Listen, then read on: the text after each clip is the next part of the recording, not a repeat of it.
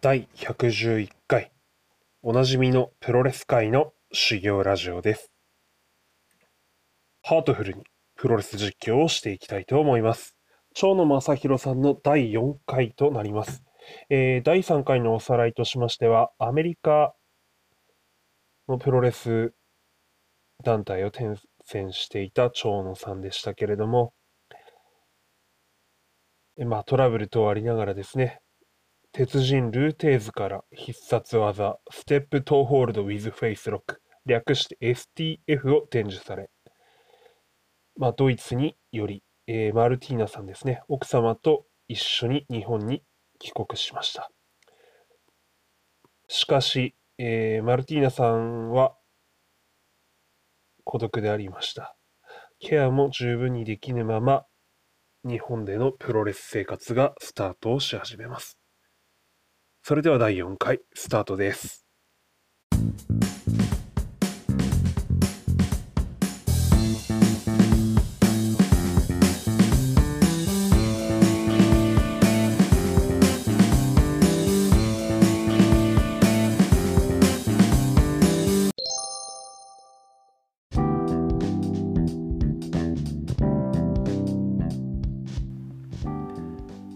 えーマルティーナさんとのプライベートはぎくしゃくしつつも試合では活躍を始めた長野さん。1990年2月10日第2回東京ドームでの大会がありました、えータッグ戦です。長野正弘橋本真也組対アントニオ猪木坂口誠二組と。まああの猪木高口は当時の新日本の2枚看板でありましたから、まあ、長野橋本は若手デビュー6年目の選手たちですね、えーヤングライオン、まあ、帰国はしているのでですね、まあ、海外遠征も終えたとはいえ、まあ、あの実力者実力差各プロレスラーとしての格はかなりのものでありまして、まあ、太鼓持ちみたいな立ち位置なのかなとまあこの現状をなんとかしようと長野橋本組はかなり気合が入っていました。えーまあ新聞とかはですね、いやまああの海外遠征から帰ってきた2人がトップ2人を倒しちゃうんじゃないのと、えー勢いに飲まれちゃうんじゃないのかという勢いでですね、えー中継が入ります。まあそこで、えーアナウンサーに対してあの猪木がですね、これ名言、私猪木好きじゃないですけど、猪木のこれは名言だと思ってるんですけど、出る前に負けること考えるバカいるかよっつってですね、こう、アナウンサーの方はビンタかますんですね。で、出てけおらとかっつってですね、なんだこれはとかって今思うんですけど、アナウンサー何も悪いことしてないんですけどね、ビンタかますと。で、場面切り替わります。えー、長野さんと橋本さんはこうかっこよくそこを締めるためにですね、こう打ち合わせはしていたそうなんです。で、締めは橋本さんやりたいって言ってたようで、長野さんはまあその前にですね、潰せよ今日は、よく見とけおらとかって言ってですね、こうかますわけですね、勢いよくですね。そして橋本さんが締めることになるんですけれども、えー橋本さん、ここであの伝説の名言をかましてしまいます。まあ、プロレスファンなら結構有名なんですけど、時は来たそれだけだって言ってですね、もう何のことか意味がわからないと。時は来たそれだけだですね。で、あまりに予想外のことでですね、まあ、長野さんはもう笑いをこらえるしかなくて下を見たと。えー ま、ちょっとあの、あまり伝わらないかもしれないですけど、まあ、かなりこう緊迫した場面でいきなり時は来たって言ったんでですね、えーすいません、私も何回も時は来たってもう言いたいだけなんですけど、まあ、そういうことがあったんですね。で最終的に微妙な空気のまま中継が終わってですね、破れかぶれになった2人はあのもう失うものはないとして躍動するんですけども、躍動してですね、ボコボコにやられます。で、勝った猪木がですね、それまではダーって勝った後やってたんですけど、まあ伝説のあれですよね、1、2、3、ダーをですね、その試合、その大会からやり始めたというですね、こう見事なオチがついたこの大会でありました。えー2月に東京ドーム大会を終えましたけれども、まあ、4月にも東京ドーム大会があったんですね。で今度は1億円の賞金をかけた、えータッグマッチということでですね、えー長野さんはあの長州力選手と組んで、で橋本選手、マサ斎藤選手とタッグマッチをすることになりました。まあ、この1億円が欲しいあまり、橋本選手は気合入りまくってですね、えー、長野さんをバチバチにこう蹴り上げたそうですね。で、その橋本さんに切れて長野選手があの顔面をですね、思いっきり足の底で、蹴り飛ばすというですね、まあ、後にこれは喧嘩キックと呼ばれるですね、まあ、長野さんの有名なこう技になるんですけど、長野さんの喧嘩キック誕生の瞬間がここだったとですね。えー、ただこの試合にも勝利したんですけれども、まあ、令和になってもこの1億円は未だ届いてないというオチがついています。まあ、ドーム大会を終えですね、えー、その後はこうアメリカから帰国した武藤選手と長野さんはタッグを組んでいくことになるんですね。そこで IWGP タッグチャンピオンの座にもついています。えー、この時代のプロレスというのは攻撃重視のハイスパートレスリングというですね、えー、相手の技を受けずに自分の得意技であったり必殺技だけを繰り出して攻撃だけしていくという時代でした。まあ、主なこのハイスパートレスリングのまあ使い手というのは長州力さんですよね。えー、まあそればっかやってて私だから長州あんま好きじゃないんですけど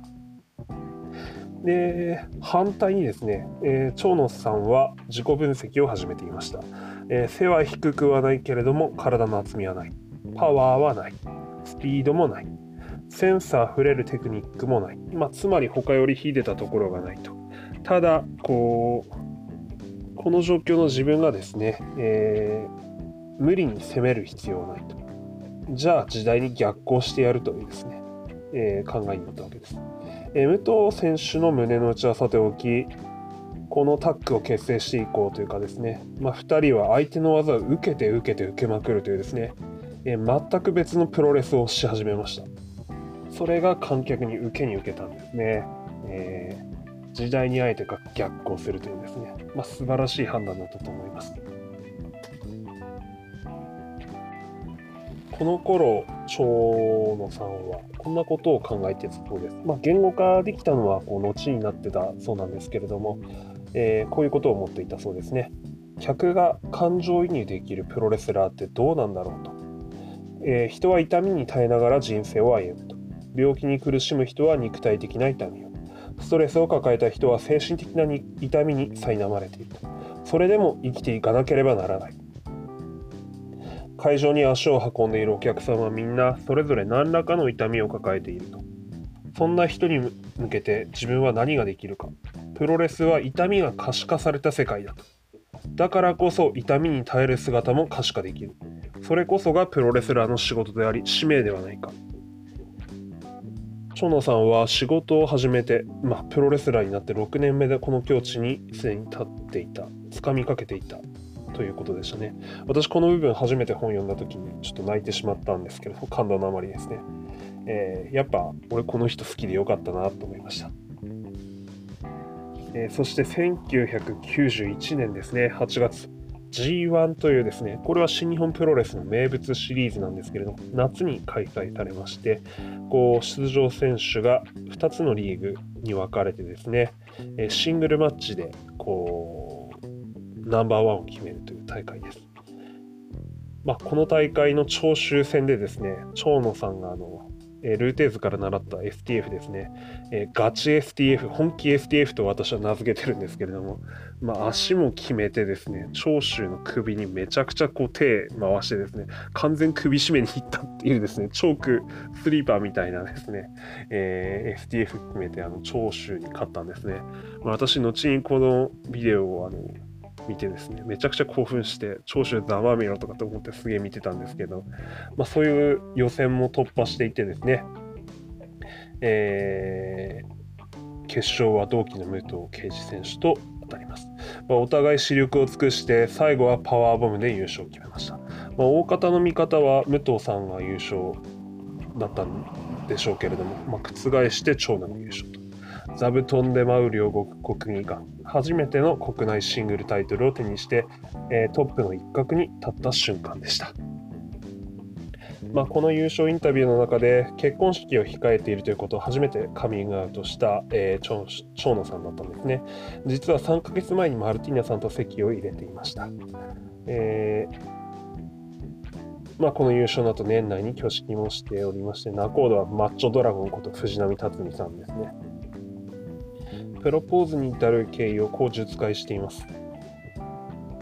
どうする？結婚したくないなら私ドイツに帰ると言ってくるマルティーナさんに対して、えー、ちょっと待って、ちょっと待ってくれと言いながらですね、まあ、まだトップに立っていない時で、仕事もまだ立場を確立していなか、確立していない中、結婚についてはこう決心がつかない長野さんでした。しかし、長野さんは思い返したんだそうですね。えー、マルティーナさんはドイツに来たプロレス記者にも常に親切に振る舞ってくれたと。えー、まだ差別的な雰囲気があるヨーロッパにおいて、イエロー、まあ、日本人ですね、である長野さんに対しても全く偏見がなく接してくれたと。えー、ドイツで2人でデートしている時も周囲のいぶかる目など気にせずですね、え、マルティーナさんは常に堂々として長野さんの傍らにいてくれたんだそうです。で困っている人がいたら助けてくれると助けてあげるまさに長野さんのお母さんと同じような考えの人であったと述解しています。アメリカにも会いに来てくれて、その後は、え文化も何もかもが違う日本で孤独に耐えながらも生活してくれたと。えー、長野さんはそれを思い返してですね、腹を決め、結婚しようということでですね、え、人一人の人生を背負う、身が引き締まる思いだったということで振り返っておられます。まあ、順風満帆の長野さんはですね、翌年に開催される第2回 G1 もですね、決勝であの WCW のリック・ルードというですね、強豪レスラーなんですけれども、を破って優勝しました。この大会の頃には新日本は、えアメリカの WCW というですね、まあ、2番手団体ではありましたけれども、その団体と提携してですね、優勝者は NWA 世界ヘビー級王座のベルトも獲得できることになっていまして、え G1 のタイトルとともに、このアメリカのヘビー級のタイトル、伝統あるですね、タイトルも長野さんは獲得しました。えー、ただですね、この大会前にですね、パワーボムを食らってですね、パワーボムっていうのはこう、頭から要は落とされるっていう 技なんですけれども、えー、それを食らって首の古傷を痛めてですね、その状態で大会を駆け抜けたんだそうです。えー、優勝の代償はあまりに大きく、自宅駐車場で優勝もですね、帰宅した際、えー、30分ほど痛みで泣き続けるとえー、というような症状までになっていたそうですね。まあ、長野さんは人は何かをなすためには何かの代償を払うと。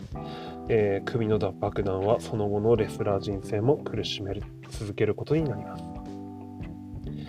さて、とはいえ、あの、2回連覇してトップレトップレスラーの位置を確かなものにした長野さんでした。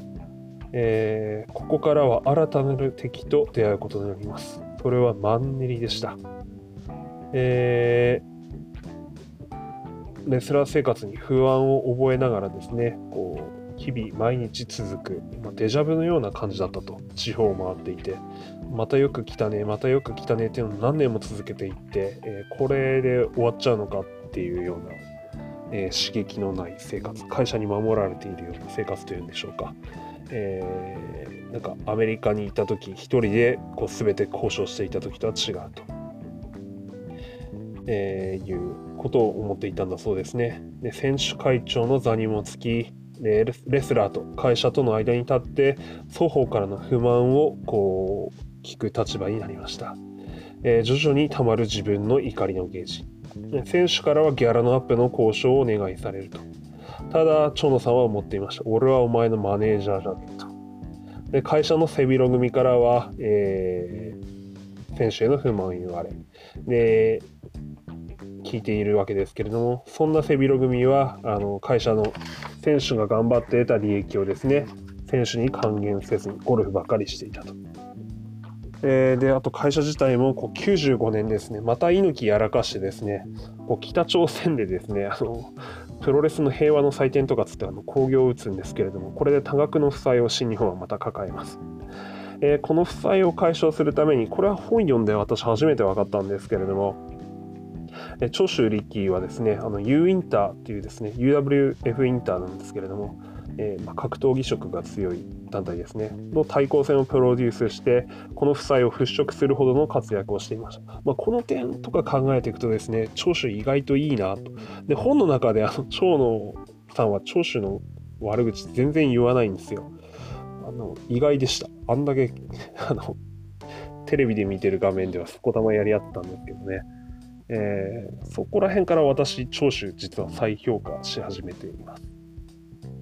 まあまあ、すいません。話がそれました。しかし、あの、こうやってですね、利益を上げるうまい選手をうまい話をですね選手が独自に持ってくればくるほど社内には派閥が生まれていったんだそうですねでチョンさんはこの時は思いましたいっそ全て会社ぶっ壊してやるとですね、えー、迎えた94年の G1 長野さんは3度目の優勝を果たしマイクを握ります。叫びます。体育性に守られたレスラーはレスラーじゃないと。客席に中指を立てて賞金ボードを投げ捨ててリングを去りました。それまでの長野さんというのは白いタイツを基調にしたですね。いわゆるベビーフェイスのレスラーであります。正統派のレスラーだったんですね。でこの優勝をきっかけにですね観客に中指を立てると、えー、白から黒へ、えー、白い蝶から黒い蝶へ。ブラックバタフライいよいよ私たちが知っている蝶野正宏